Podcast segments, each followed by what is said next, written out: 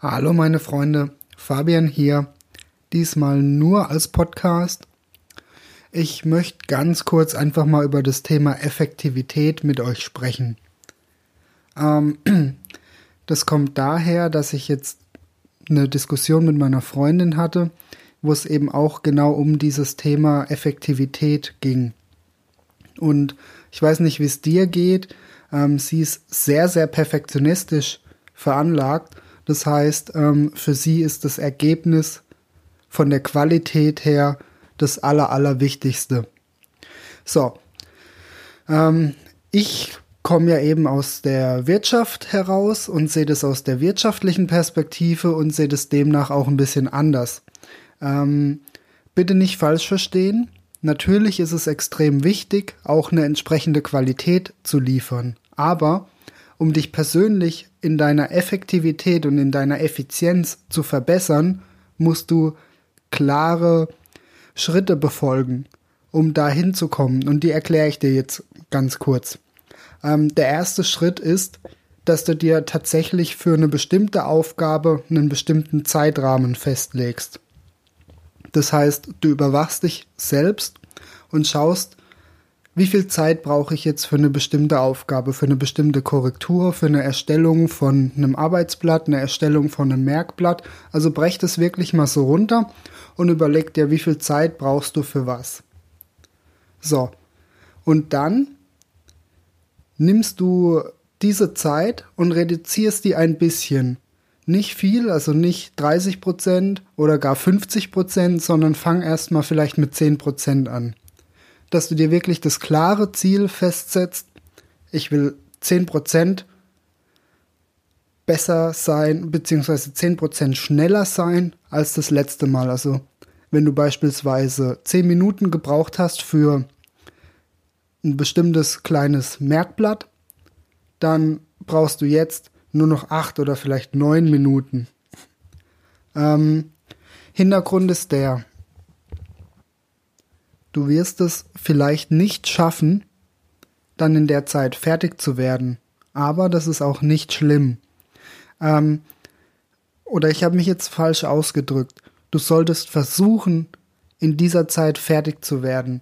Mit vielleicht einem Verlust an Qualität. Das heißt, vielleicht ist dann das Blatt oder die Korrektur qualitativ etwas schlechter, aber versuch damit zu leben. Und das ist der zweite Schritt, wirklich, versuch damit zu leben. Weil, wenn du nicht den Anspruch hast, alles komplett perfekt zu machen, erst dann kannst du effektiv werden. Weil effektiv bedeutet eigentlich das beste Verhältnis zwischen Zeit bzw. Leistung und Ergebnis zu bekommen. Und da solltest du meiner Meinung nach hinkommen.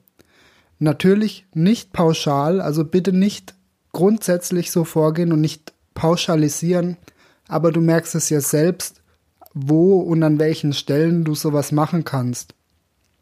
Und das Schöne ist auch dabei, dass unser Gehirn so funktioniert, dass du dir dann unbewusst automatisch Lösungen ähm, aneignest, die dir dabei helfen, dass du dein Ziel, also sprich die Erhöhung der Qualität in diesem Zeitrahmen, besser anstrebst. Und das ist wirklich spannend und das, das kann ich dir aus meiner Erfahrung heraus absolut bestätigen, dass das so ist, dass du dir dann automatisch Lösungen suchst. Und das ist das Entscheidende. Also versuch vielleicht mal, ja, so ein bisschen darauf zu achten, dass du halt einfach ähm, die Zeitrahmen steckst, wo du das machen kannst und dann auch zufrieden bist mit einer vielleicht etwas schlechteren Qualität, wo du aber dafür weniger Zeit oder sogar deutlich weniger Zeit dafür in äh, Anspruch nehmen musstest.